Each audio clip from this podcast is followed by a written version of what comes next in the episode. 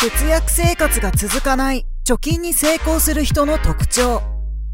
節約生活が続かない人節約生活が続く人。両者にはそれぞれ共通点があります。同じ方法を採用しても結果は全く異なります。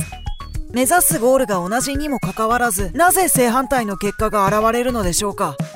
今回は続かない人の NG ポイント続く人の特徴を解説します。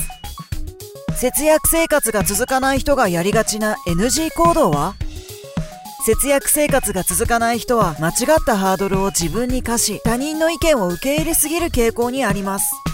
もちろん人それぞれ事情はありますがどんなに素晴らしい方法でもそれが自分に合わなければ効果は薄く時間を有効活用できません。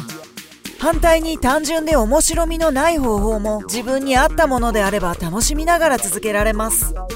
節約生活におけるハードルとは達成したい目標のようなものです。ダイエットの体重のようなイメージで捉えてください。苦手なことへのチャレンジは悪くありませんが苦手意識を持っているとどうしてもやりたくない気持ちが湧きます。やらなければならないという義務感も生まれるかもしれません。人の脳は変わることに抵抗し変わらなくてもいい現状を選ぼうとします。そのため最初の意気込みは大きくてもそれが続くと元に戻ろうとする力が働き苦手なことはハードルが高くなるのです。加えて節約生活には自分軸が必要です。他人の行動を真似するだけでは成功にたどり着けません。あの人のように頑張ろう。自分にもできるかもしれないと思うのは自由で試すこともいいでしょう。しかしそれを鵜呑みにするのではなく自分の行動と照らし合わせてください。代表的な NG 行動をまとめたので一つずつチェックしてみましょう。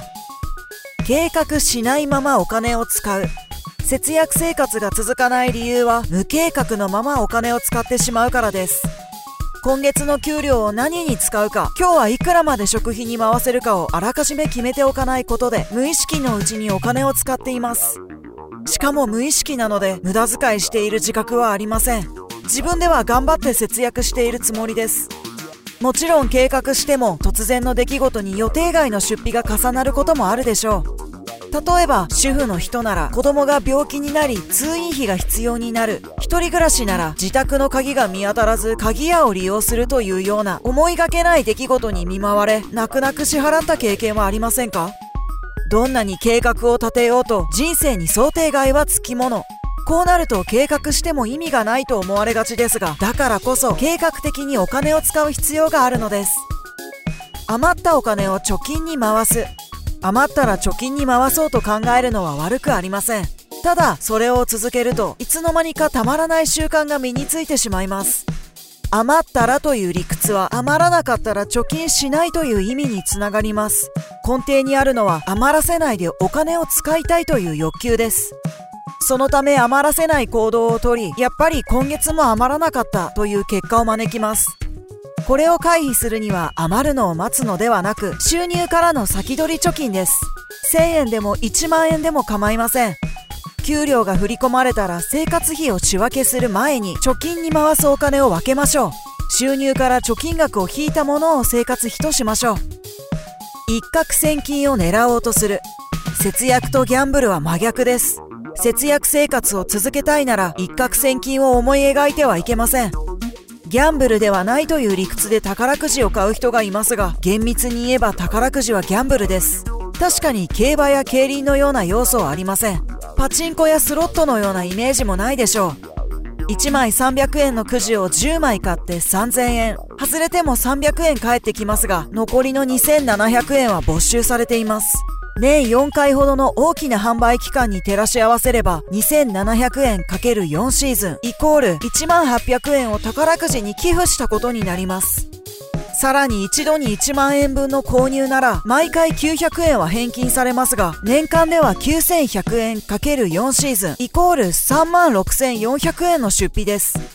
当選すれば億万長者になれるかもしれません。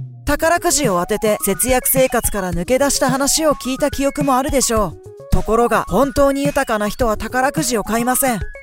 節約生活から脱出を夢見て宝くじを買ったところで節約しなければならない状況の人のもとに大金が舞い込んでくる可能性は低いでしょう。節約生活で貯金に成功する人の特徴は？節約生活で貯金を成功させるには徹底的に浪費を減らしてください。普段の行動を見直せば自分がいかに無駄遣いをしていたか自覚できます。貯金できる人の行動とは何かどんな思考で日常を過ごしているか成功する人の特徴を解説します。コンビニを避ける。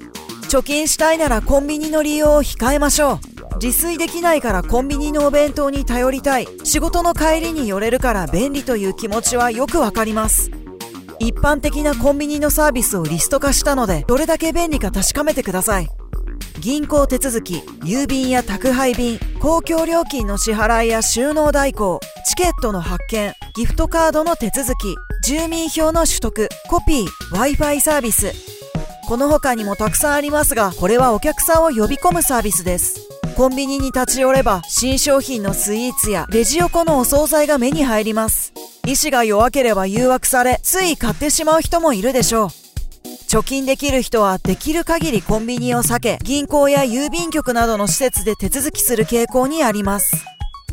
ポイントをうまく活用する。今やポイ活は当たり前なのでうまくポイントを利用しましょう。ポイントを貯めるため遠くのお店まで行く。あと少しのポイントを貯めるのに余分な買い物をするようでは節約生活の意味がありません。遠くのお店まで行くには交通手段が必要です。車ならガソリン代公共機関なら電車やバス代が発生します。徒歩や自転車なら問題ありませんがお店をはしごして手に入れたポイントで本当に節約できているのでしょうか？あと〇〇円買えば〇〇ポイント貯まるというフレーズはお得感が前面に現れていますがあと少しの買い物に必要なものは含まれるのでしょうか。金額を合わせるために購入したものはあまり必要としない場合が多いです。節約生活で貯金できる人はお店側の反則に惑わされることなく買わなければならないものをポイント丸倍デーなどのキャンペーンに合わせうまく活用します。新しいものに執着しない。子持ちの家庭は新しいものへの執着を捨てましょう。いくら国が支援策を打ち出そうとも子供の成長にはお金がかかります。授業料や給食費修学旅行の費用が援助されたとしてもそれ以外にもたくさんの費用が必要でしょう。習字道具や裁縫セット絵の具セットに彫刻刀最近はアニメやゲームキャラクターとコラボした少し高めの商品が販売されています。しかしこれらは長く使うものではありません。彫刻刀の場合は小学校4年生くらいで買わされますが中学校ではほとんど使わないのです。新しいものは綺麗で子供も喜びますが費用効果としてはそれだけです。古くても大切に使っていたお下がりは流行遅れになるかもしれませんが貯金できる人はこの辺りも考慮して活用します。節約生活を無理なく続けるコツは？節約生活を無理なく続けるには押さえておきたい3つのポイントがあります。節約意識を保つ参考にしてください。毎日続ける必要はない。理想は毎日ですが無理して強行しないようにしましょう。気分が落ち込んだ時やトラブルにあった時などモチベーションが下がった状態では節約生活の楽しみも感じられません。それどころか義務や責任を背負う形となりますます気持ちが乱れていきます。習慣化すれば問題ありませんが意識してやっているうちは負担を伴うので自分で調整しながら取り組んでください。一度ダメでも諦めない。一度無駄遣いしたくらいで節約生活を諦めるのはもったいないです。それを失敗と受け取るか次のステップに活用するかは自分次第です。やっぱり自分には無理だ。もうやめようという気持ちに傾いたらそこを新しいスタートにしましょう。次の給料日が来たらリセットして節約を再スタートさせればいいだけです。何ができなかったのかどうすればできるようになるかなど客観的に考えて挑戦してください。完璧を求めない。完璧な節約生活を求めるのではなく78割くらいで OK にしましょう。100点を目指せば途中で息切れを起こしますし100点の上はありません。きっちり節約しようと思ったら寝る前の歯磨きと同じくらい習慣化しなければ無理です。完璧を求めればできていない自分の行動ばかりが目についてモチベーションを下げる元凶にもなりかねません。節約生活を成功させるには節約術も必要ですが続けるためのメンタルも重要になります。続けられない人のやりがちなポイントを振り返り貯金できる人の行動を自分に置き換えどんな方法を採用すれば続けられるか考えましょう。ビットデイズ編集部では YouTube チャンネルや Spotify の音声コンテンツでお金にまつわる情報を配信しているのでチャンネル登録やフォロー、評価をお願いします。また、ウェブメディアのビットデイズでも節約に関するニュースやキャンペーン情報を発信しています。概要欄に URL があるので、ぜひチェックしてみてください。